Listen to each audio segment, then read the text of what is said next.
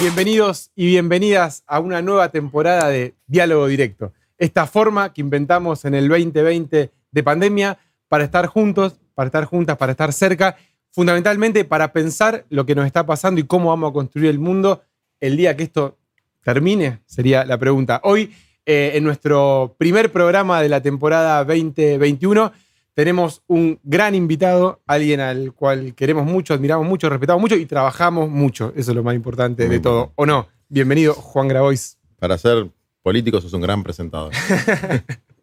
Tendrías que dedicar a esto. Y dejar la Karen que... Por algo, eh, que Karen es mucha mejor política que yo, eso lo sabe toda la ciudad. eh, y para algo estudié licenciatura en comunicación social. Ah, mirá, un no montón de sabía eso. Sí, sabía, pero me acabo de acordar. ¿Y usted qué ha estudiado? Yo para que la gente sepa. Para que sepan que no soy un vago, como dicen. Estudié para abogado y me recibí. Estudié O sea, ciencias sociales. Juan Grabois es abogado. Licenciado en ciencias sociales y me recibí. Las dos. Y traductor literario de inglés y me recibí.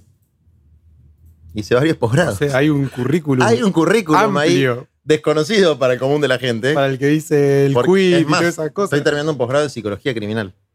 Eso lo sabía porque me lo contaste un Es- día. Entre tus muy- locuras. es muy bueno.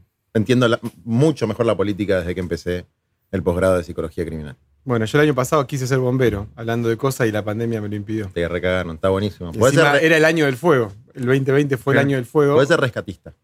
Es más fácil. de la CETEP, de la Sí, UTEP. sí. Bueno, ese es un gran proyecto que nuestro compañero Tony, que nos está mirando, quiere poner en marcha en este 20. Es un- Además del trabajo voluntario que hablamos en el acto, Sí, el proyecto de los rescatistas para Nuevo Albergue. muy bien. Es un gran proyecto. Espectacular. Que después, bueno, después voy a contar algunos de esos proyectos, porque muchas veces cuando el amigo, compañero Juan Graboy va a los medios de comunicación tradicionales, están buscando el título permanente, el escándalo, se lo acusa de algo, y no se ve, y esto es real, la cantidad de laburo que hay atrás de este sujeto. Digo, de todo lo que se viene haciendo hace un montón de años, antes de la conformación del Frente Patria Grande. Es más, si me preguntás a mí, el Graboy que le gusta a la gente es el Graboy social, eh, o me gusta más, y a él también le gusta, a vos también te gusta más. el. Sí, igual yo te voy a decir algo. El que quiere ver el laburo, lo ve. ¿Entendés? Sí, obviamente. O sea, hay algo. A nadie le importa mucho eso de la gente que mira la tele. Me, loco, pero no. No sé por qué. Porque.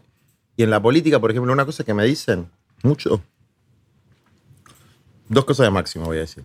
Tres. Primero, que es un fenómeno y yo lo quiero y para mí puede llegar a ser el próximo presidente y le da la nafta totalmente. Máximo Kirchner para Máximo la gente Kirchner. que nos está mirando. Segundo, su crítica a alguna de mis intervenciones es, no, deja de buscar el título, me dice. Claro, porque yo, viste, te gusta tiro frases que sé que, que pueden pegar bien como título. Tipo la de Guzmán. Después hay que bancarse la consecuencia. Después hay que bancarse la, la consecuencia. Pero ¿sabes qué? Eh, yo no soy especialista en comunicación, pero me doy cuenta que vos puedes dar la mejor explicación del mundo.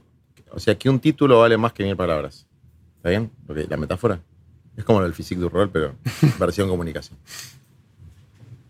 Dije que iba a decir tres cosas y dije dos. Algo de Máximo. dijiste. Sí, dije, primero que podía llegar a ser el próximo Ah. presidente, que le daba el cuero. Segundo, que me decía esto de que yo, la crítica de él es que tiraba títulos. Y lo tercero me lo olvidé porque me olvidé que estábamos hablando antes. Claro, porque usted que está del otro lado tiene que saber que este hombre viene de una gira durante este día en el marco de la presentación del Plan de Desarrollo Humano Integral y estuvo firmando un, un convenio con el rectorado a la mañana, hablando con sindicatos. Venimos recién muy rápidamente de un hermoso acto con la militancia de Ciudad Futura Patria Grande y la idea de ahora, vamos a intentar es parar la pelota, bajar esos decibeles e intentar reflexionar un poquito más allá de las entrevistas de todos los días, más allá de los títulos. Si esta pandemia no nos hace frenar la pelota, Me. ¿qué lo hará? Dice eso y después vamos a un informe que preparó la producción sobre este 2020 que pasó y el Me 2021 que viene. El, el- el ritmo del programa. Me acordé. Dice algo, se lo voy a mandar después de este fragmento, que a mí me remolesta, que dice, bueno, pero hagamos una experiencia piloto que se pueda mos- mostrar. A ver si- Digo, tengo un millón. ya están hechas, ya está, en todo el país. Y como que a veces no entra de que lo que decimos que hay que hacer, ya lo hicimos. ¿Entendés? Como que no nos creen. Máximo sí, pero es. Mira, pero lo de urbanizar. Bueno, pero urbanizar uno, pero ya hicimos 50. Está, se puede, existe, está la foto, todo. Y, y pareciera ser que no. Y después se olvidó. ¿Entendés lo que digo? A ver, Absolutamente porque, al respecto, porque lo estoy explicando mal. A ver, el problema es que la política básicamente se encarga, para mí, de hablar de cosas sobre las que no sabe. Eh, y muchas veces, y estoy haciendo generalizaciones, obviamente, o sea, la política hegemónica, hay excepciones, y que después, cuando realmente hay que hablar de lo que importa, que son estas experiencias concretas que muestran que otro mundo puede ser posible y que ya lo estamos haciendo, muchas veces eso no se ve como una cuestión política. O sea, para mí, en esa división muchas veces extrema entre lo social y lo político, de hecho, una vez yo lo hablaba con vos, que a mí me da mucha bronca cuando hay algún político en televisión y vienen hablando, no sé, de la deuda con el FMI, de las rutas que faltan, de lo bla, bla. Vienen hablando y el periodista lo país dice, pero para, bueno, ahora dejemos esto y vamos a hablar de política. Mm. Reduciendo la política a la cuestión electoral, al título, al dijo que dijo que dijo y la polémica de la polémica. Por eso, como el objetivo de este programa es hablar más de esas cosas que no se creen que se están haciendo, la idea de este programa es reflexionar mucho sobre eso. Por eso, ahora vamos a ir al informe que preparó la producción, si te parece estimado. me parece bárbaro. Para ver rápidamente, en tres minutos, lo que fue el 2020 y pensar lo que viene el 2021, pero lo que viene en los próximos 10, 20, 30 años. Si es posible construir otro mundo diferente, si hay una manera distinta de ordenar las cosas que básicamente la forma que tenían antes es la que nos trajeron a esta situación catastrófica que estamos viviendo que vamos a, después a, explicar un poquito. Pero vamos con el informe y volvemos a el piso con Juan Grabois. A partir de las cero hora de mañana deberán someterse al aislamiento social preventivo y obligatorio. Esto quiere decir que a partir de ese momento nadie puede moverse de su residencia todos tienen que quedarse en sus casas. Una persona atraviesa la Plaza San Marco de Venecia hoy a las 5 de la tarde, una imagen tan imposible como real. Un jabalí suelto en Barcelona, un puma en las calles de Chile, un zorro en San Francisco, un oso en la oscuridad de la noche de España. Una ciudad casi apocalíptica. Ahí empieza la salida de sus balcones. Ahí empieza el sonido fantástico de cada noche. Sí, me llamó la atención el término cumpleaños. Vamos a hacer una masa madre. El FMI ya ha dicho que esta es la peor crisis desde la Gran Depresión. Acá va a ser peor que 2001-2002. Y seguimos hablando de la solidaridad que afortunadamente no se detiene en tiempos de pandemia. Se convirtieron o reconvirtieron en una verdulería. Cuestionó una vez más las medidas de confinamiento tomadas para contener la propagación del coronavirus, al que calificó de gripecita.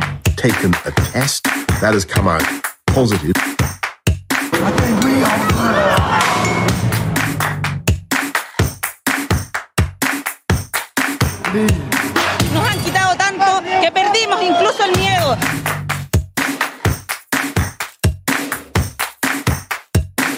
Queremos un gobierno legítimo, queremos un gobierno constitucional, queremos un gobierno elegido por su pueblo.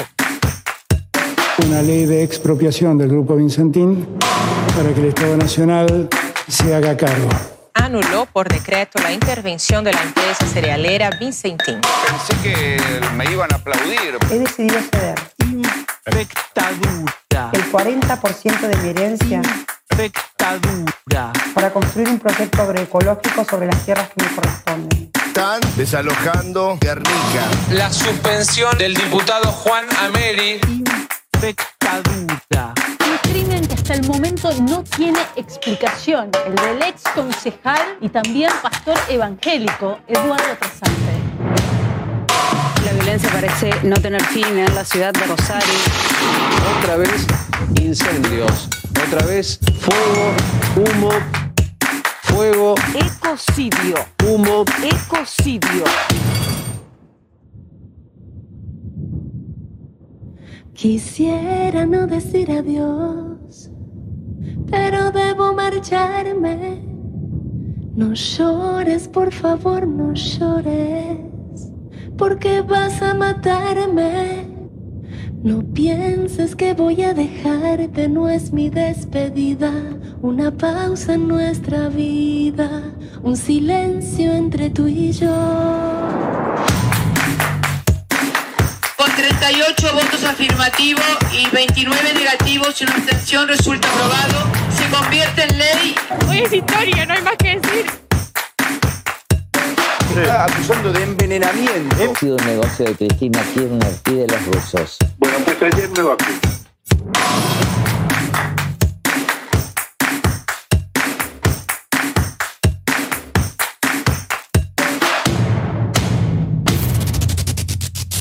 Bueno, vamos a jugar.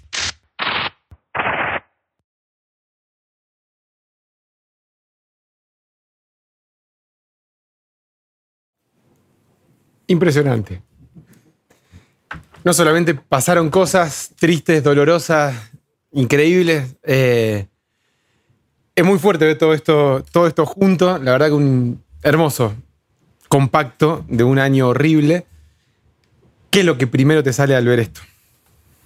Que me había olvidado que había pasado todo eso. Es- eh, me había olvidado. O sea, de cada co- pasa todo muy rápido, ¿no? El, Papa usa un concepto que no sé si está bien dicho en español, lo dice en, en español, que es el de rapidación. Las cosas van. El mundo va girando cada vez más rápido. He dicho. Yo creo que es uno de los principales problemas. Que la velocidad, la volatilidad y la liquidez de las cosas hace que todo tenga el mismo valor y por eso nada tenga valor. Y ahí, por lo menos, un concepto que yo uso mucho eh, para pensar la política, eh, que es siempre refugiarse o pensar en el zapatismo. Que justamente el zapatismo, para mí, es un freno de mano a esa vorágine que imprime la globalización, el capitalismo y el neoliberalismo. O sea, cada vez que nosotros tenemos que tomar una decisión, yo no digo qué haría el Zucco de Marco, pues ni haría un partido político Zucco de Marco, Hizo pero un sí. partido político, ¿o no? Y ni fue un intento ahí medio extraño. Extraño, fallido. pero, pero digo, los tiempos, Sí. que son los tiempos de las comunidades, que son los tiempos de los territorios, que son los tiempos de la siembra y la cosecha. Digo, no para irse a ese extremo, digo, hice un partido político y hay reglas, pero sí me parece que la cuestión del tiempo es una cuestión fundamental. Y el otro, leí un, el otro día leí un fragmento que le preguntaban a su comandante Marcos qué era lo que la, qué le había enseñado la selva. Estar en la selva. Y dice, lo que a mí me enseñó la selva es a cultivar la esperanza. Hoy hablamos mucho de la esperanza. Dice, porque en ese lugar inhóspito, hostil, eh, donde estás vos con un grupo de gente intentando construir un mundo diferente y todo te dice que está mal, que estás perdiendo el tiempo, que estás malgastando tu vida, que no te va a funcionar, es fundamental aprender a cultivar la esperanza. Y eso a mí me parece un concepto interesante para este momento de desesperanza absoluta en todos lados. Eh, hoy una compañera decía que el plan de desarrollo humano integral, que el que venía a presentar, era organizar la esperanza, y a mí eso me gustó. Eh, pero me parece que hay algo en la lógica de la velocidad. Yo creo que nada importante se hace rápido. De hecho, con esto cierro y te doy el pase, pero otra frase de su comandante Marco mucho es que la gran victoria de los de arriba es habernos convencido a los de abajo que lo que no se consigue rápido y fácil no se consigue nunca. Y por eso buscamos atajos permanentemente y no le damos el tiempo a que las cosas sucedan, que son las correctas y las que de verdad queremos. No, pienso que hay en esas reflexiones eh, cosas. Me, me hace empezar mucho en el Papa. Él tiene una frase que es eh, enigmática. el tiempo es superior al espacio. Eh, que hay un humanismo ahí tapado por la maquinaria de la guita, del consumo, del capital, que busca, busca surgir. Y que efectivamente para madurar requiere tiempo. El problema es que es una carrera, valga la paradoja, entre el tiempo que requiere la maduración de, de las cosas importantes, que no son ni fáciles ni rápidas, y la velocidad destructiva del sistema en que vivimos, ¿no? y la urgencia de nuestro pueblo, de, de nuestros compañeros y vecinos y vecinas. Para mí es un tema también eh, en lo personal y como dirigente que me interpela porque esta, esta contradicción permanente entre lo urgente y lo importante. Porque lo urgente existe. Uno no puede des- desentenderse de lo urgente. Y lo importante también existe, o debe existir, deberá existir en el futuro si se quiere que lo urgente deje de ser permanentemente urgente. Eh, bueno, es una contradicción que hay que sufrirla, ¿no? Y procesarla y tratar de... No creo que haya una receta para eso. También me imagino que en esa dinámica entre la selva y la guerra, entre el tiempo de cultivar la esperanza y el momento del combate, que es un momento de furor, ¿no? Y de velocidad también. Eh, pero está claro que los ritmos esto del video es muy impresionante porque. Porque. El hecho de que yo no me acuerde, más allá de que yo pueda ser más o menos colgado, manifiesta. Yo estoy seguro de que Ofelia, que no mandó el video que tenía que mandar, De los que van a opinar que vamos a empezar a pasar en un ratito. eh, ¿sabe- ¿usaste TikTok alguna vez? Lo vi.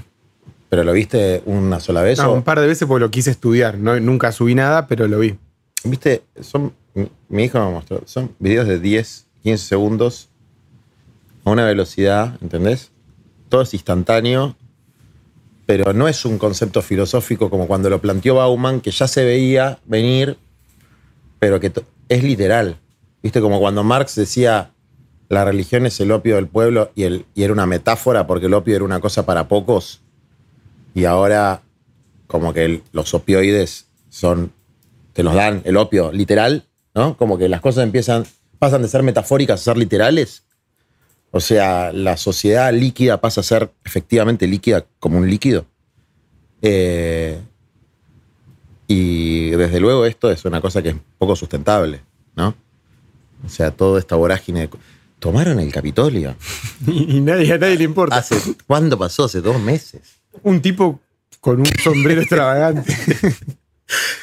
Eh, es muy loco, tomaron el Capitolio.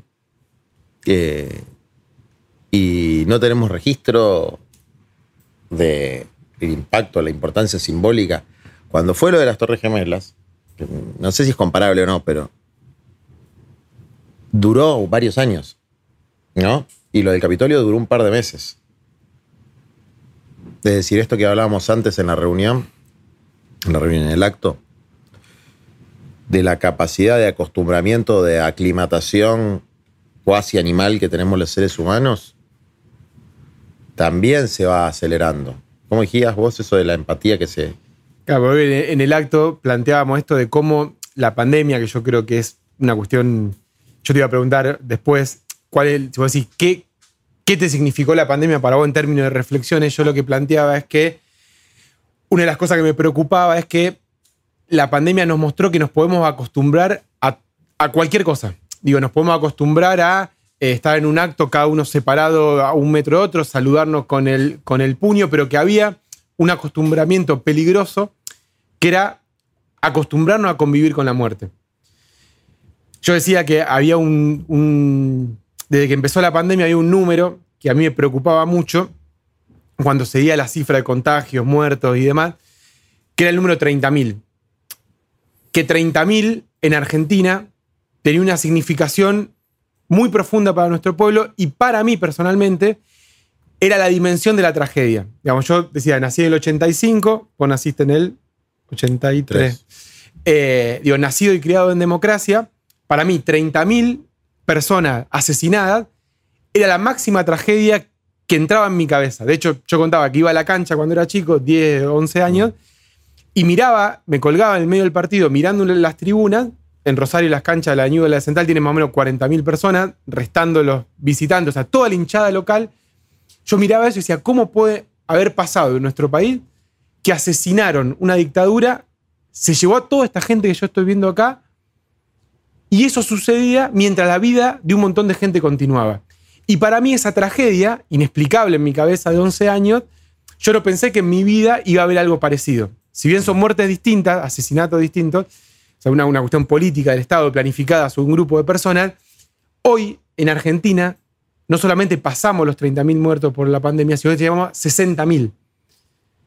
Es más, yo hacía números, voy a hablar de las Torres Gemelas, es lo mismo, o sea, nos acostumbramos a convivir con dos atentados y medio por día a las Torres Gemelas.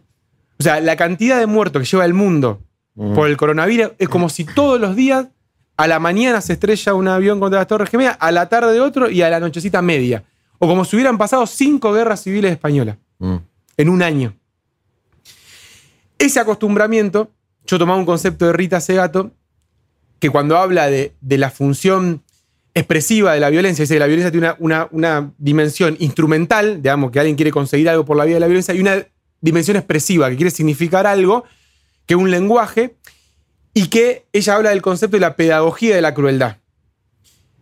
Que la repetición de un acto violento, ella dice básicamente, nunca tuvimos en la historia tantas leyes, tantos programas, tantos ministerios, tantos funcionarios que se dedican a erradicar la violencia de género. Y nunca tuvimos tantos femicidios como en los últimos tiempos y tanta violencia. Entonces lo que dice ahí, en la repetición del acto violento, lo que hace es acostumbrar y bajar los umbrales de empatía de la sociedad que necesita este nivel de voracidad del capitalismo para avanzar. El capitalismo no podría funcionar si tendría una sociedad empática. Básicamente, si me importara lo que le está pasando al otro. Y básicamente nos acostumbramos a convivir con la muerte, a convivir con el 42% de argentinos y de argentinos bajo la línea de la pobreza, que en ese sentido te iba a pedir dos reflexiones. ¿Cuál fue para vos o lo que estuviste pensando más durante este año de pandemia? Hablamos durante la pandemia varias veces sobre qué hacer, qué no hacer, cuál era el rol que había que jugar o que, que, nada, que hablábamos para ver qué hacíamos en medio de este quilombo. ¿Cuál fue el pensamiento más recurrente, la reflexión más recurrente de lo que pasaba, de lo que viene, de cómo llegamos hasta acá? Primero esa pregunta. Y después sobre Cuando, cuando, cuando ni bien empezó el tema, cuando toda. Ahí yo escribí un artículo que no me lo acuerdo muy bien, pero que. Porque para, para no por ser autorreferencial, sino para decirte lo que pensaba. Que se llamaba Nada volverá a ser igual. A la semanita de la. de la cuarentena o antes. Eh, porque todavía en ese momento había una onda de subestimación dentro del campo popular. La, la frase de mis compañeros, de muchos compañeros, es: Tenemos el mal de Chagas y no decimos nada y viene la pandemia. Es decir, era como, como que se había puesto de moda hablar de algo que no iba a pasar. Sí, buscó un antagonismo donde no lo. Claro, se superpone era- el chaga a la pandemia. Sí, pero era, eh, era una reacción. Bueno, después léelo el artículo. Pero para. Lo que pasa es que. ¿Cuál es la reflexión que hago ahora? Desde que yo escribí ese artículo hasta hoy, lo que pasó es que me acostumbré. Entonces ahora me importa. O sea, yo lo que pensé y lo que sigo pensando, si me paro a reflexionar, es que cuando decimos que hay una crisis civilizatoria, al igual que lo que decíamos antes de Bauman, ya pasó de ser una frase a ser una realidad material. Es decir, nosotros ya estamos adentro de la crisis civilizatoria, donde lo que cambió, por ejemplo, es un paradigma. Nadie podía, nadie podía imaginar que los estados iban a restringir la circulación de personas, los estados democráticos. O sea, que le iban a decir a un A un cheto no del 1% super multi ultra millonarios, sino al cheto, ponele, no sé, cómo, el cheto de Rosario, decime el barrio cheto de Rosario. Y hay muchos, Fisherton. Bueno, el, el de Fisherton, así, el que tiene por ahí un patrimonio de un palo verde, que se, un buen patrimonio, dos palos verdes, que se cree, le- y, y el Estado le dice, no, no, no puedes viajar. O no puedes volver a tu país. Es decir, un límite objetivo a su supuesta libertad individual, que era, joda, digamos, acá hay algo de un orden superior, como la salud pública, ponele, que frena tu derecho individual a gastar tu guita en un pasaje de avión y ir a donde se te canta las guindas. Me acuerdo que eso me, me llamó poderosamente la atención como un signo de los tiempos, que es el concepto teológico de. ¿no? Después, eh, medidas coercitivas, como estas, que hacen que los capitalistas liberales digan que es infectadura y todo eso. Sea, las medidas coercitivas tomadas por el Estado en función del bien común o de la salud pública vuelven a existir como posibilidad. Eh, bueno, y varias cosas más. Pero para, estaba diciendo la crisis civilizatoria. Entonces, que, que algo tiene que cambiar, pero fuerte, pero más, más todavía de cuando decimos, de las cosas que explicamos en el acto de hoy. ¿No? Eh, por ejemplo, el éxodo porteño, le digo. Eh, Rosarino no sé, pero el éxodo porteño. ¿Viste que está el éxodo jujeño? Bueno, el éxodo porteño. Como, te digo así, ¿no? Volando Sí, un sí. poco. Como irnos masivamente del Despoblar conurbano. la capital y. El capital y quédensela ustedes. Chao. Nos vamos. Ese proyecto de lado. quédensela ustedes, Sí. acá en el interior del país, sería una gran propuesta que podría llevar Graboy presidente. La capital la anexamos a Punta del Este y nos quedamos con el resto del país. Claro. Yo, igual, una de mis pr- promesas de la fantasiosa campaña presidencial es no puede estar más la capital federal en, esa ciudad. No puede estar más. De Babilonia. Es Babilonia. Hay que sacar la capital. Bueno, ahí tenés un punto de acuerdo con Alberto. El sueño alfonsinista de la capital es. Sí, pero él es presidente y lo podría hacer y no lo hace. Yo todavía no. Y es más, hizo unas capitales móviles, retruchas.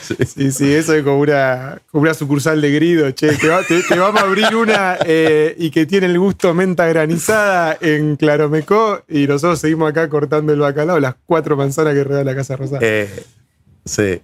Y, y de hecho, podría ser algo más fácil, que es cambiarle el domicilio fiscal a IPF, por ejemplo. Que, ¿entendés? Paga impuestos en Buenos Aires, pero no produce en Buenos Aires. Bueno, igual, más allá de todas esas cosas concretas, a mí, viste que me gusta lo concreto, lo práctico, lo tangible, pero cuando, pensando así filosóficamente y prospectivamente, hay que organizar el éxodo. No sé si para dentro de un año, o cinco, o diez. Pero el colapso va a suceder. Es inevitable. Es casi una... Ya está. Entonces el éxodo puede ser o desorganizado u organizado. Desorganizado va a ser muy feo. Organizado puede ser una cosa nueva, mejor, superadora. Pero es como. Casi como la crisis del Imperio Romano, esto. Que duró muchos, muchos siglos y años y qué sé yo. Y ahora, como está todo más rápido, va a ser más rápido. Eh, bueno, eso es con mis pensamientos filosóficos. De ahí voy a que eh, la IFE, ¿entendés? Estoy como trabajo. Mi mente trabaja en esos dos, en esas dos velocidades. Caída del Imperio Romano, Necesitamos- Guzmán, poné la plata para poner la polenta. O sea, que en el medio podemos poner Delta del Paraná, hidrovía, eh, sa- cosas, plan de desarrollo humano integral. Empresa ¿no? Pública de Alimentos. Entre el EXO y la polenta está el plan de desarrollo humano integral. Que es nada más y nada menos que la transición. ¿Qué es la transición? Yo le decía a los compañeros, es nuestro programa de transición al socialismo. Es que yo creo que la transición es lo que hay que empezar a hablar de ahora, de ahora en más. termin- dejar de hablar en términos binarios, que es un poco lo que planteaba yo con el ejemplo de las mega granjas chinas de cerdos, digamos, de que hay un pacto cómplice entre los sectores más conservadores de la sociedad, más ricos y demás, y los que están peleando por un mundo mejor, y los dos se ponen de acuerdo en dejar todo como está. Claro. O sea, que vengan tres megafactorías chinas a producir cerdo, que no venga y que sea. O sea, las dos, digamos, convergen en definitiva en que no pasa nada, ni una ni la otra. ¿Por qué no poner un modelo alternativo que es de transición, que va a tener elementos del mundo que queremos y elementos del mundo que tenemos? Está bueno, para, quiero decir Sí. algo que pensé. Vos dijiste que hay un pacto cómplice. Yo creo que somos todos parte del pacto. Tú y yo también. No de manera absoluta, pero sí de manera parcial. Y es algo sobre también lo que reflexiono, digamos, porque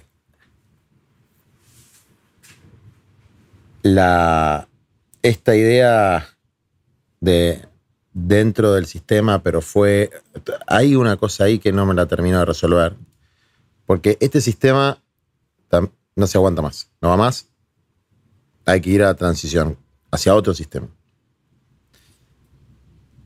Nosotros que estamos discutiendo el plan de desarrollo humano integral, que hacemos cosas que ya son más que prefigurativas, es decir, son cosas figurativas y prefigurativas al mismo tiempo, porque tienen un impacto real en la vida de mucha gente, por lo menos a escala de cientos de miles. Es decir, no es que, no es que somos charlatanes, hacemos cosas. Y planteamos una, una perspectiva. No sé si hacemos todo lo que podríamos hacer.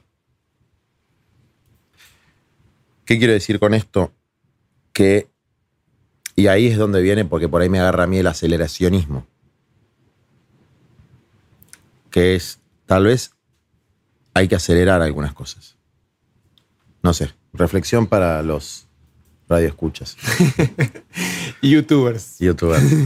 ¿Está Eh, viendo alguien esto? Está viendo mucha gente. Ahora vamos a ir con una de las primeras eh, opiniones y, y reflexiones de gente que nos ayuda a pensar en todo esto. Te quedo algo nuevo para que me haga acordar. ¿Viste la serie, ya que hablaste del colapso? Sí. La serie Colapso. Vi tres capítulos. Me parecieron Yo tengo una reflexión al respecto que la vamos a decir después del primer, eh, la primera opinión que puede ser elegí, elige tu propia aventura. Ale Berco, Pedrito Brigger. ¿Con cuál de los dos vamos primero? Eh, Brigger habla de internacional y Berco habla más de nacional. Así que vamos a hablar de internacional, de lo general lo particular, lo particular general, de, de- de Brigger. Brigger. Pedro Brigger.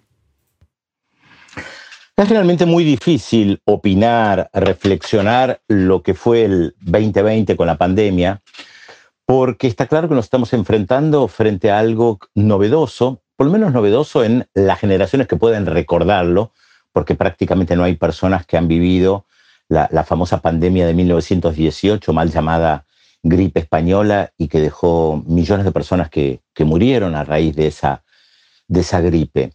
Pero algunas lecciones se pueden extraer de lo que pasó hace 100 años y los cambios que hubo a raíz de la pandemia. Como toda epidemia o pandemia, esto lleva a cambios estructurales en lo arquitectónico, en la vida social, en el manejo de, de las cuestiones sanitarias, el trato del agua, la luz, el viento, casas más abiertas, avenidas mucho más abiertas, menos transporte público como lo conocemos hoy en día, transporte público apiñado, a pesar de que el transporte público siempre fue una alternativa muy buena respecto de las necesidades colectivas y o individuales de manejarse cada persona eh, con su automóvil o en algunos países no tan desarrollados en la Argentina, el tema de la bicicleta. Entonces creo que lo, que lo que hay que diseñar o lo que hay que comenzar a pensar es efectivamente esto que se llama una nueva normalidad. ¿Cómo será una nueva normalidad? ¿Qué implica una nueva normalidad? Y esto está por, por armarse. Esto es parte de un debate y de una batalla cultural, política y social para ver si seguimos diseñando un- una sociedad eh, tal cual existía antes de que comenzara la pandemia, con las profundas desigualdades o pensamos en una sociedad eh, diferente, radicalmente diferente. Creo que esta es la batalla cultural que, que hay que dar, que hay que tratar de, presentar un, un, nuevo modelo de sociedad post pandemia que incorpore algunos de los elementos que seguramente ya pensábamos antes de la pandemia, pero que tome también en cuenta lo, lo que nos hemos transformado. Algunas profesiones pueden que, que se acaben, que no existan más, algunos trabajos puede que no existan más, y hay que dar una respuesta frente a esto, que implica el teletrabajo, que implica eh, encontrarse con gente, en qué ámbito. No tenemos las respuestas, creo que tenemos más preguntas que respuestas, pero siempre hay que partir primero de las preguntas. Así que gracias por haberme permitido estar con ustedes como siempre. Saben que, que mi estima es, es muy grande, así que les mando un abrazo gigante. Le agradecemos a Pedro, como siempre, que está dispuesto a, sumarse a esto. Pedro plantea esto de, de, un cambio como radical, no sé si usar esa palabra, pero como eh, estructural. Yo hoy planteaba eh, que mi, mi, mayor miedo ahora en esta disyuntiva, si salimos mejores de esta pandemia o si salimos peores, mi principal preocupación es que no pase nada. ¿Por qué? Porque me parece que vamos a haber perdido una oportunidad para rediscutir el mundo y que vamos a alimentar una falsa idea de que para todo problema hay una solución científico-tecnológica que lo resuelve mágicamente, por ende nuestro accionar con la humanidad y en la Tierra no tiene ningún tipo de consecuencia. Y eso lleva a algo que vos dijiste, que es la cuestión de la degradación. O sea, el colapso va a ser muy lento. Y en ese colapso lento nadie se da cuenta. Te lo resumo así nomás, diría él en este plan de, de, de, de, pensar, digamos, muy a futuro. Es decir, yo prefiero hoy pelear contra, si la cuestión es la lucha política de resistencia de un mundo diferente, es pelear a los tiros contra un dron de mercado libre, al estilo Terminator, yo prefiero ese escenario, no por el cuanto peor mejor, sino para evitar ese proceso de degradación, porque el sistema tiene un plan para la nueva normalidad en Davos se juntaron, dijeron el gran reset, no sé qué, y, y tienen una sociedad aislada, que te llegan las cosas, que no te juntás con nadie. ¿Cuál es nuestro plan a ese plan que ellos sí tienen? Bueno, después, eh, después digo, primero. Después, primero, después. Primero. ¿Cuál le tirar los drones Ustedes saben, eh, si los que me están viendo, que yo no estoy ni borracho, ni drogado, ni nada por el estilo, estoy cansado. Así que perdónenme si no puedo articular bien las ideas. Hay una cosa en el plural que usa Brieger, y que a veces lo usas vos y que a veces lo uso yo, que es, tenemos que pensar si queremos diseñar como si estuviera dentro de nuestro alcance. Eh, creo que primero tenemos que asumir que no tenemos poder para hacer nada de eso. Hoy no tenemos poder para hacer nada de eso. No tenemos, ¿a quién me refiero con no tenemos? A los seres humanos. Yo no creo que en Davos tengan un super plan no creo, no, creo, no creo más en ninguna de las teorías conspirativas que yo me encantaban antes. Creo que el capital tiene una lógica sistémica propia, inhumana.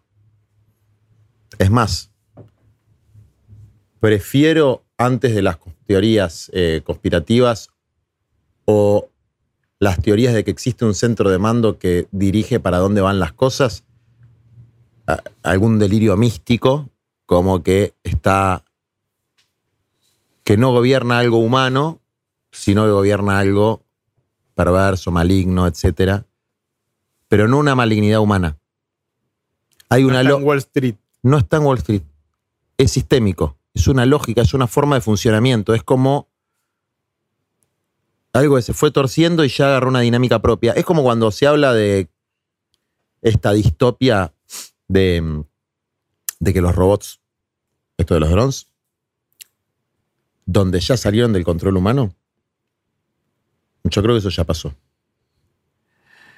Es decir, hay una dinámica destructiva y autodestructiva que nadie puede frenar porque no gobierna el ser humano, no gobiernan ni siquiera los seres humanos malos, sino gobierna otra cosa, que es una entidad abstracta llamada dinero. O sea, hay una lógica vinculada a la acumulación, a la ganancia, que sea instaurado en, toda, en todo el mundo occidental, en parte del mundo oriental, etcétera, que le ganó a la política, que le ganó a la cultura, que le ganó, que le gana todo, ¿Y qué es lo que va a y es lo que diseña el mundo?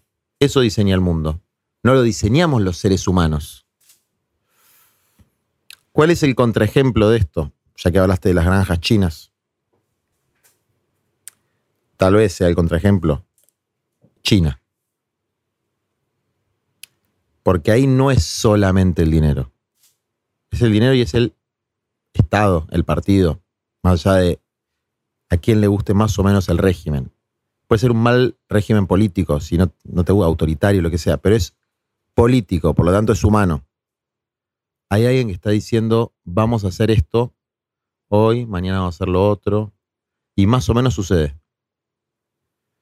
Por ejemplo, en China, el 50% de la población es urbana y el 50% es rural. ¿Por qué? A ver, Monteverde, si adivinas por qué.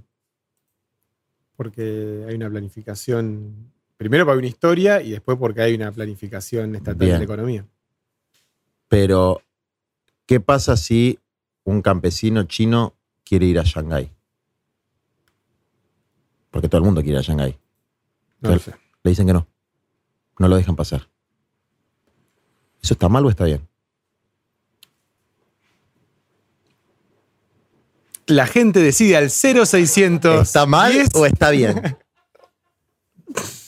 Mira, yo lo que sé es que si todo el mundo va a Shanghái, cagó China, cagó todo. No, no, no. Aparte, morimos todos porque todos se contagian de COVID-25 y llega a todos lados. Entonces ahí tiene, hay algo que tiene que ver con la autoridad, que es muy jodido. Porque a nosotros, vos fijate, mi, mi barba y.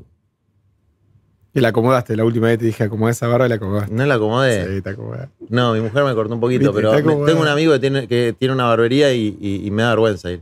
Porque digo, todos me van a burlar de que me fui a la barbería. Yo me corto la barba y el pelo yo solo. Bueno. Es la solución más fácil. Para tu tipo de psicología me parece también. Te voy a Pero- regalar una máquina de cortar pelo. Viste que, o sea, está ahora, como se dice, lo- la normatividad y la antinormatividad, esas cosas que. O sea, nosotros nos formamos generacionalmente como gente muy crítica o anti-autoridad, ¿no? Anti-autoridad. Pero si uno lee los clásicos del anarquismo, especialmente a Bakunin, Bakunin dice que lo contrario a la autoridad, perdón, que lo contrario a la libertad no es la autoridad, es la arbitrariedad. Es decir, ¿qué es lo contrario a la libertad? ¿Que no te dejen ir a Shanghái? No. Porque eso no es arbitrario, eso tiene un sentido. Y tiene una, ¿entendés? Algo que es intersubjetivo, que se... Lo, lo arbitrario es que el que necesite vaya a Shanghái, ¿entendés? Que todo sea así. Que todo esté sometido a la ley de buscar el lugar que te da más guita o ponele que te da más placer, tu deseo individual, que te mueva el deseo individual. Y que ese movimiento del deseo individual sea todopoderoso. Es que no hay so- una sociedad de mucho más que la suma de los deseos individuales de los individuos. Y yo creo que ahí Sí. lo que hizo la pandemia es algo muy complicado, porque yo creo en esto de la autoridad que vos hablaba hoy, de cuáles son los tres factores para planificar, para, no acuerdo, para, para Sí. cambiar el mundo. Sí. Eh, uno era la autoridad, autoridad política, o sea, que alguien tenga un cargo, diga algo y la gente diga que está bien y lo cumpla. Eh, básicamente, eh, tener razones para la obediencia, en términos gramscianos.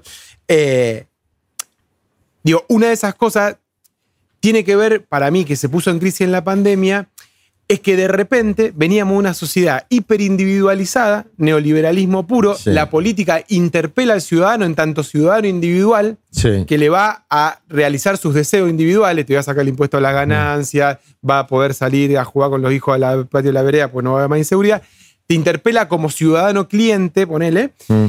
para buscar el voto. Ahora, la pandemia volvió a poner sobre la mesa palabras, restricciones, identificaciones, toque de queda, palabra asociada al Claro. autoritarismo, pero que lo que nos chocamos de frente con la idea de sociedad.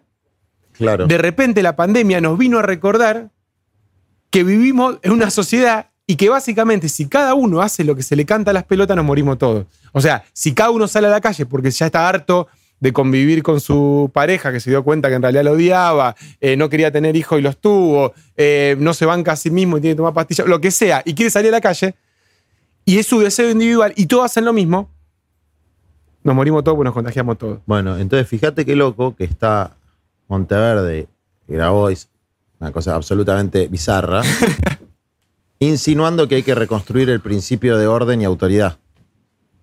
Es duro eso. Esto lo vamos a repetir en loop para todos los periodistas que nos quieren tanto a los dos en cada uno de nuestros ámbitos, de que queremos creo- orden y progreso. Orden, planificación y progreso. Sí. Hay que reconstruir el orden y la autoridad bajo nuevas.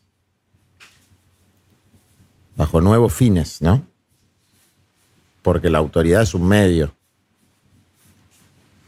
Eh, la palabra autoridad viene de el griego, autoritas, que es lo que ayuda a crecer. Veníamos hablando de que la esperanza crece, que hay que sembrarla, que todas esas cosas. Es algo que ayuda a, a crecer. Y, y yo creo que, que hay que co- reconstruir el principio de autoridad y el principio de orden sobre nuevas bases, pero hay una. Hay algo que no va a cambiar, porque es inherente a, a esta situación, que es el problema del poder. O sea, el poder para sostener un orden. Entonces, a nosotros nos infiltraron, nos colonizaron y nos enfermaron la cabeza, tal vez de un modo que no podemos reparar, y tendremos que esperar a ver si nos viene alguna generación mejor, mejorcita, contra cualquier criterio de orden, conducta y autoridad. Te voy a dar un ejemplo. O sea, te puedo dar varios ejemplos, pero en el campo, esto pasa a la derecha también, ¿eh? O sea, son, no tienen conducta, no, no es como antes, ponele que, o sea, no hacer en su vida privada lo que son fariseos, ¿no? Pero el ejemplo que quería dar, que estoy muy, muy obse con eso, es lo que pasa con los niños y las escuelas. Es mucho más fácil para el Estado, para el sindicato, para el docente, para los padres, dejar que el pibe haga lo que se le cante las pelotas. Entonces, ese pibe al no tener ningún principio de autoridad ni ningún orden, básicamente no aprende a leer y escribir. Y eh, yo veo que eso es parte del proceso de degradación fuerte que estamos sufriendo. Es decir, empiezo a reivindicar la escuela sarmientina. Porque la escuela sarmientina normativa, donde había normas. Es una situación, por eso, que nos hace pensar ¿no? en, en categorías viejas. En contextos nuevos. En contextos nuevos. Porque, para, digo lo último. Sí.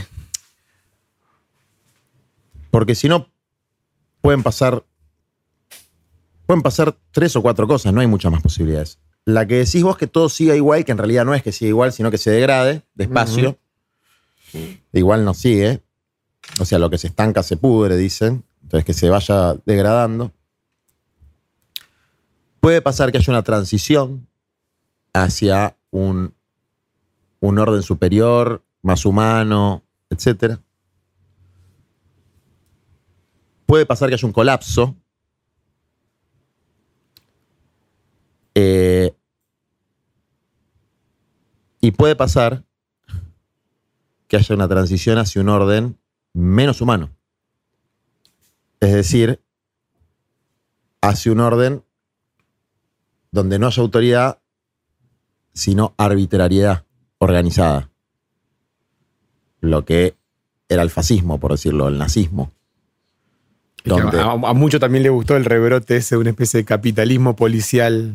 Claro, porque el, el- ese, o sea, la falta de principio de autoridad, el principio de autoridad es esgrimido en general por los autoritarios, ¿no?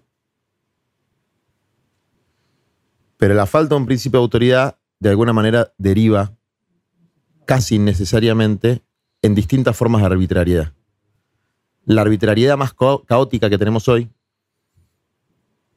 eh, que es la cultura del descarte, o sea, las, cosas quedan descartadas, no es que va alguien y los mata, no, no es que va el Estado y, ¿entendés? Como pasa, como lo que pasa en los barrios.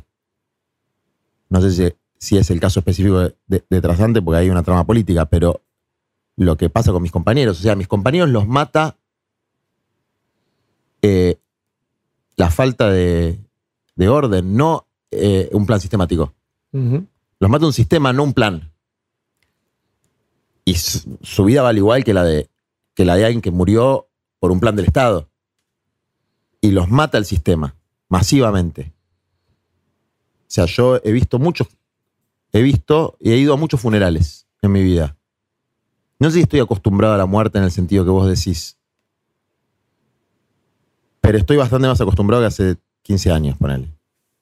Y siempre fueron de com- compañeros en general que, que o se suicidaron o los asesinaron en contextos que no tienen absolutamente nada que ver ni con la política ni con la militancia. Sí, de la vida.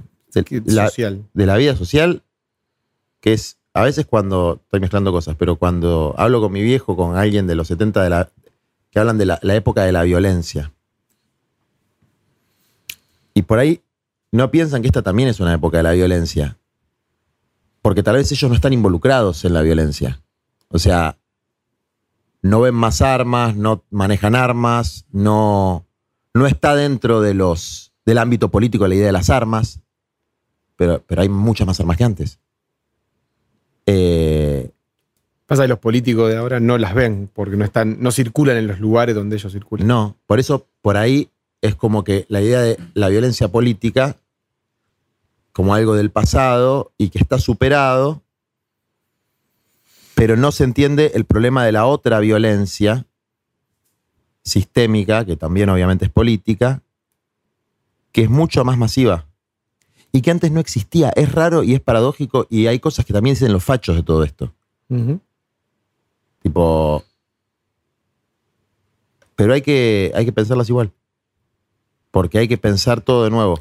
Los primeros dos episodios de diálogo directo fueron sobre la violencia.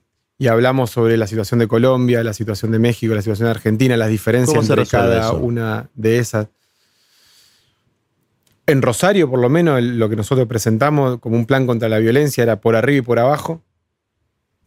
¿Qué es por arriba? Por arriba es lavado de dinero, Ah, ¿Qué es por abajo? por abajo es integración sociourbana, pero no agua y cloacas. Sí, sí. Agua, cloaca, escuela, pa, pa, pa, pa, pa, pa, pa. Todo eso junto, todo el Estado junto, los tres niveles, al mismo tiempo, con un montón de esfuerzo en uno, dos, tres barrios, puede dar un pedazo, una partecita del resultado. Una parte, nada más. ¿Y la represión? Y la represión también tiene que estar. Bueno, entonces, la palabra represión. O sea, la policía tiene que existir porque si no, ¿Por qué? porque no se autorregula el ser humano. En este sistema, por lo menos. Entonces, eso nos obliga a reflexionar sobre la violencia legítima, vamos a decir. Es decir, la violencia legítima, que creo que era lo que Max Weber decía que era la facultad fundamental del Estado. Monopolio de la fuerza. Sí. Estoy chequeando fuera de cámara, pero el monopolio legítimo de la fuerza. Tenemos Politoro, este equipo de producciones. Dice Relación Internacional. Incre- increíble. y yo dije hoy una cosa que ahora me viene a la mente porque estoy pensando mucho en esto. Que la arbitrariedad de este sistema y de su versión bananera argentina hace que no haya un monopolio de la fuerza legítima, sino un cotidiano ejercicio de la fuerza ilegítima de entidades estatales y paraestatales. paraestatales. Y no estatales. De Las hecho, cosas. en una de las cosas eh, tomábamos el- la idea de Rita Segato Sí. del paraestado y que después decía el otro mundo. O sea, hay dos mundos. Está el mundo legal, el capital legal que fluye y que tiene para, para protegerlo sus instituciones, la justicia, la policía, bla, bla, bla. Y después hay un capital ilegal igual o más grande que el, que el legal, que tiene también para policía, para sistema financiero. Digo, una cosa Sí, muy sí. interesante para pensar, para pensar esto. Y después una cuestión de la institucionalidad, que también lo tiro cortito porque tengo que ir a un audio, pero digo, cuando vos decís, nosotros también reclamamos orden, Sí. pero otro orden, yo algo estoy batallando es la cuestión de las instituciones y la institucionalidad.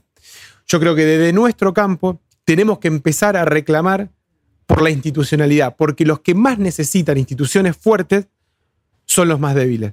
Porque el poderoso no necesita ningún tipo de institución, no necesita ningún coso protocolizado. Levanta un teléfono y resuelve el problema. Claro. Los que necesitan de instituciones fuertes son los más débiles.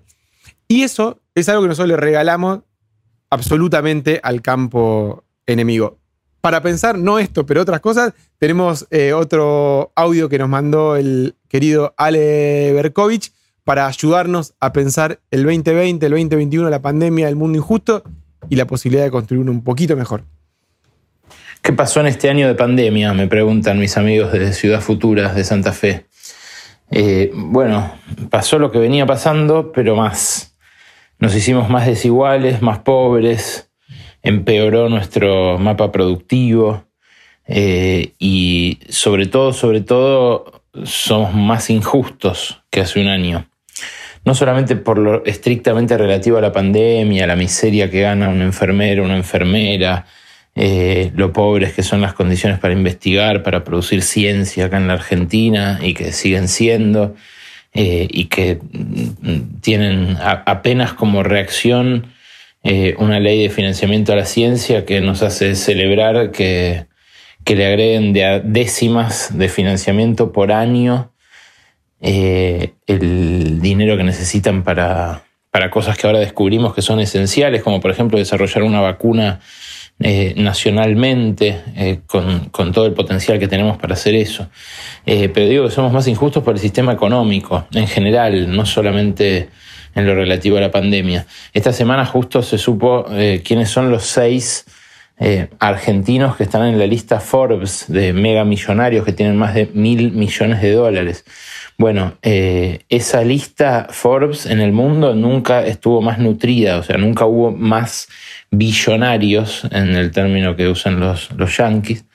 Eh, y acá los mil millonarios o billonarios argentinos también se hicieron más ricos durante este año de pandemia. Es el caso paradigmático de Marcos Galperín, que prácticamente triplicó su fortuna.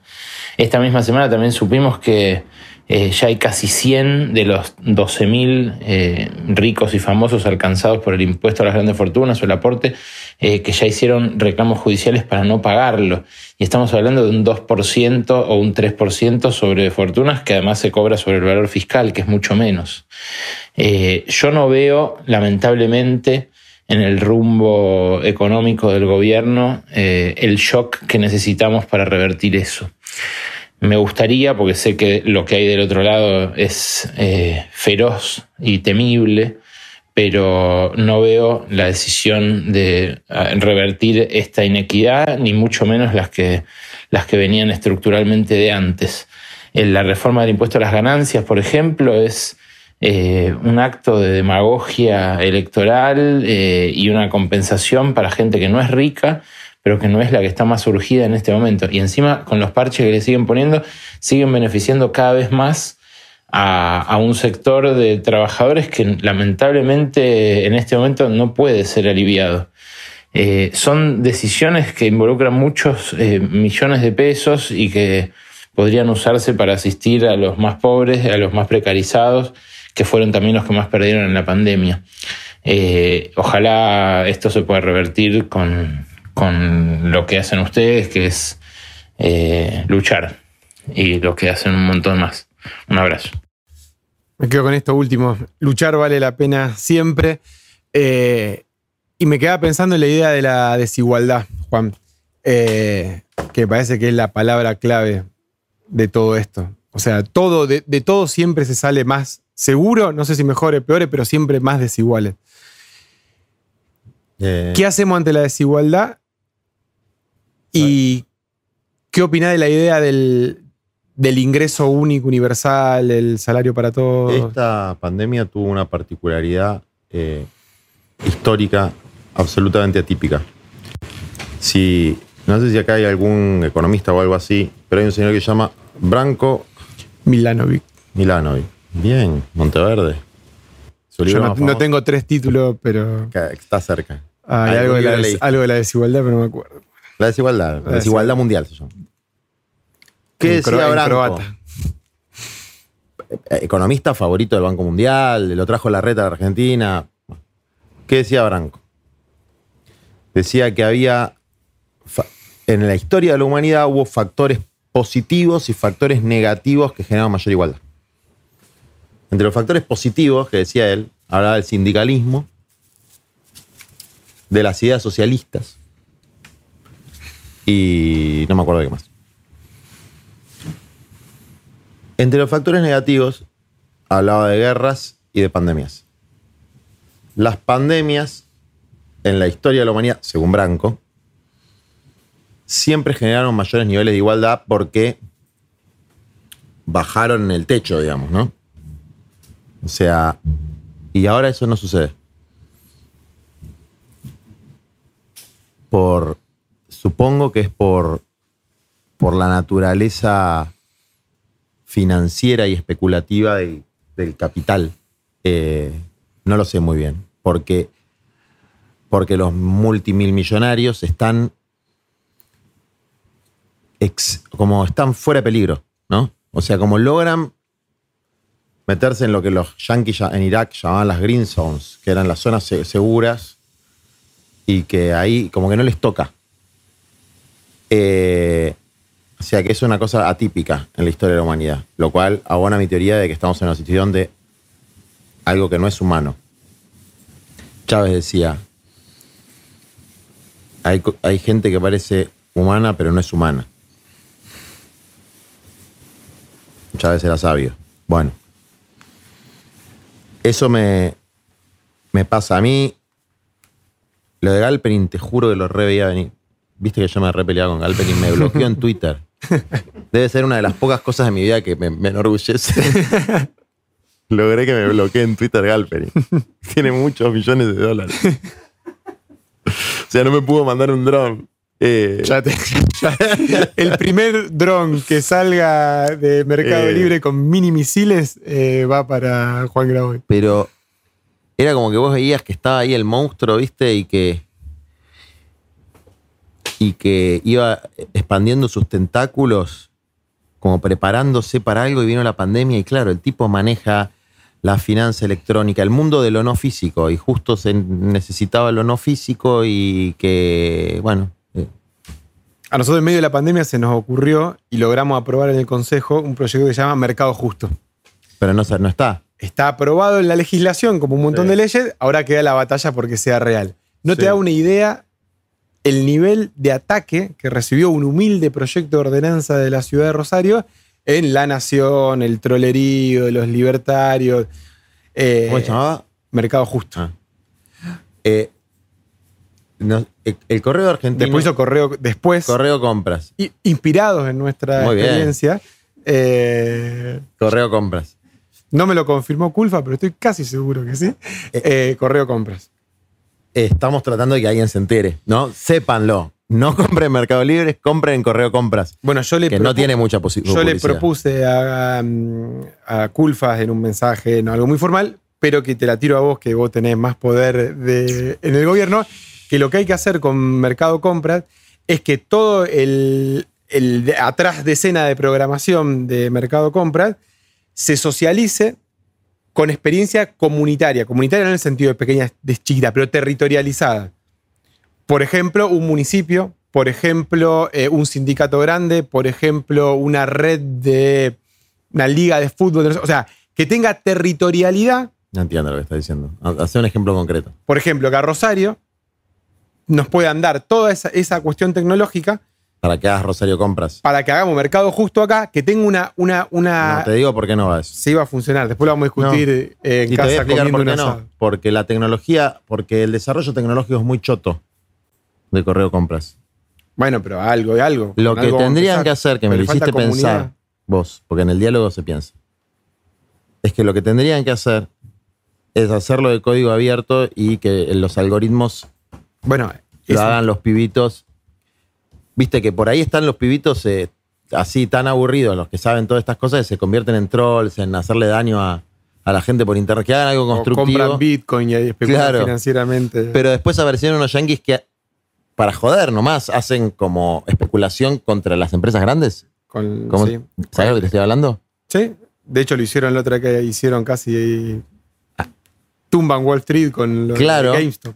Bueno, que Venta en corto. nos ayuden a hacer correo compras y, y destruir al inhumano Galperin. Bueno, acá Que- tenemos una idea que sería que sería que abra el código correo compras y que todos los compañeros y compañeras que saben de tecnología nos unamos en una causa común que ni más ni menos que construir un mundo mejor desde el intercambio de bienes y mercancías, intentando promover el valor de uso y no tanto el valor de cambio. ¿Puedo contar algo? Cuente y vamos al próximo audio porque ya nos vamos, porque explotan los teléfonos, explotan las redes. Hoy estuve Eh, con, con un tipo muy importante de la provincia de Santa Fe. Algunos dicen que es el número number two. Y estaba re contento con algo que la verdad que fue una- es una buena idea, de que hicieron un sistema que se llama Santa Fe Compras, ¿cómo se llama? No sé. eh, debe ser la billetera. La Santa billetera Fe. Santa Fe. que te da el 30%, el 30% de descuento en alimentos. Hasta 5 mil pesos por persona por mes. Bancamos Y en canasta escolar es una muy buena política. muy buena Canasta política. escolar. Entonces, ¿quién diseñó la aplicación? El Banco de Santa Fe. Y este señor, con mucha sinceridad, me dijo, es chotísima. Y la de Banco Nación está buena. Pero no nos transfieren la tecnología. Som- los- Somos unos genios los argentinos. La Son verdad. del mismo espacio la político. integralidad, ¿no? La integralidad de nuestro desarrollo humano, bueno, eso tiene que ver también con el Estado neoliberal, que no solamente no planifica, sino que es un Estado desintegrado, fragmentado y, y- y- y- y ciego. La planificación, que es lo que vos venís sosteniendo en- con el plan de desarrollo humanitario, yo creo que es central. Si no planificamos, no transformamos nada. Hoy decíamos en esto de la billetera Santa Fe, el Estado tiene dos botones que cuando lo usa bien, que es el de poner plata y sacar plata, cuando lo usa bien, hay cosas que funcionan bien. Problema de un grado de complejidad 2, colapsa. Porque hoy el Estado es eso y la gran mayoría de la clase dirigente, a mi entender, lo único que le preocupa es sacarse una foto para subir a Twitter de una reunión, de un convenio que nunca jamás en la vida va a suceder, pero que están mostrando iniciativa política para la próxima rosca, para la próxima elección. No son todos así, por eso seguimos cultivando la esperanza. Vamos al último audio y después de eso volvemos para el cierre para ver, pensar esto desde otra latitud, porque una de las características que tiene una pandemia es que es mundial. De hecho, cuando dicen la pandemia mundial es una obviedad. Eh, para pensar desde España, la compañera Dina Dulcenfern, nunca me sale bien el apellido, pero la compañera de Podemos que estuvo presente en Rosario, que hicimos un gran acto allá por no me acuerdo qué año, 2018, eh, y que ahora está dedicando más a la cuestión de medios de comunicación.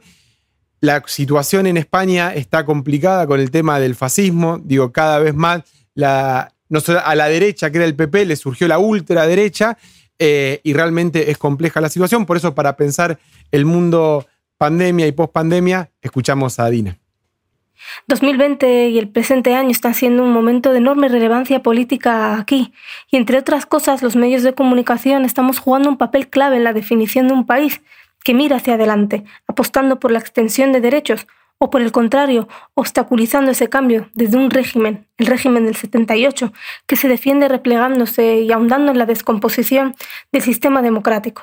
En definitiva, un intento de cierre oligárquico, de cierre por arriba, que está contando con el apoyo de sectores monárquicos y de la ultraderecha. Y precisamente la ultraderecha, envalentonada aquí en España y que responde a una misma lógica global de cuestionamiento a las libertades, derechos y a la propia democracia, está llevando a cabo una dura ofensiva contra la izquierda. Pararle los pies no solo es un deber de todo demócrata, sino una necesidad si queremos proteger las conquistas de estos últimos 40 años.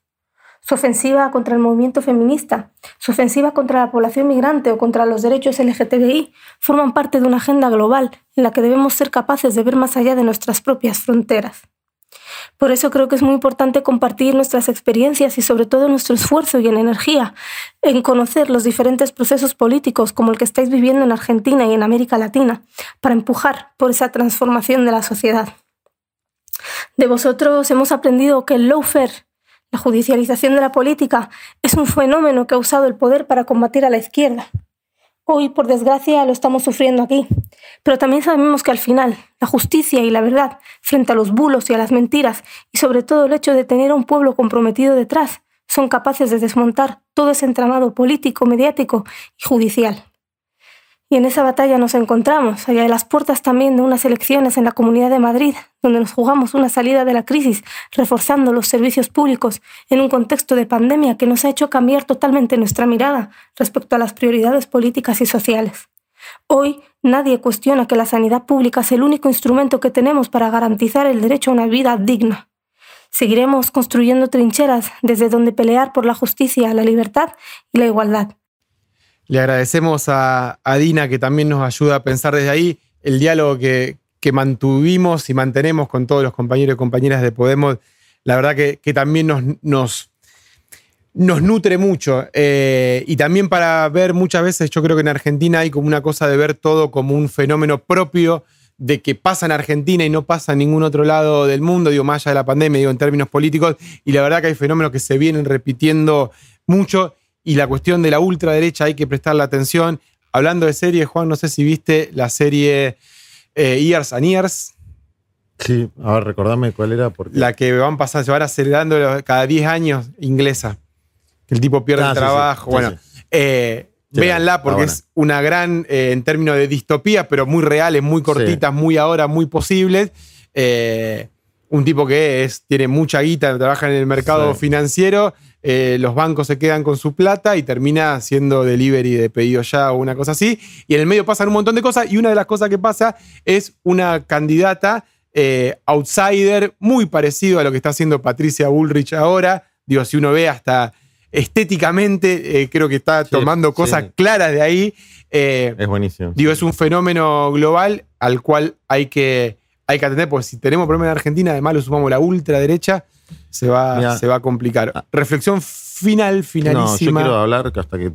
hasta que no, nos no quiero corte cumplir tu autoridad y eh, tu orden. Google. Me impresionó algo que dijo la, Dale. la compañera española. Dijo las conquistas del 78 hasta aquí. Habló de eso. Bueno, lo, lo que nosotros nos ha pasado en nuestro país es lo contrario. Del 76 hasta aquí, más allá de hemos tenido degradación. Yo no sé qué pasó en España. Pero ah, en los últimos 30 años, no lo seguí mucho. Pero una de las razones por las que avanzan estos fenómenos de libertarios y qué sé yo, en Argentina por lo menos, que, es que, lo digo y lo digo con todo respeto, el discurso de la compañía es conservador. Es un discurso de conservación del status quo y es un status quo que a nadie le cabe. O sea, solamente es autorreferencial de, de ciertas élites culturales y políticas.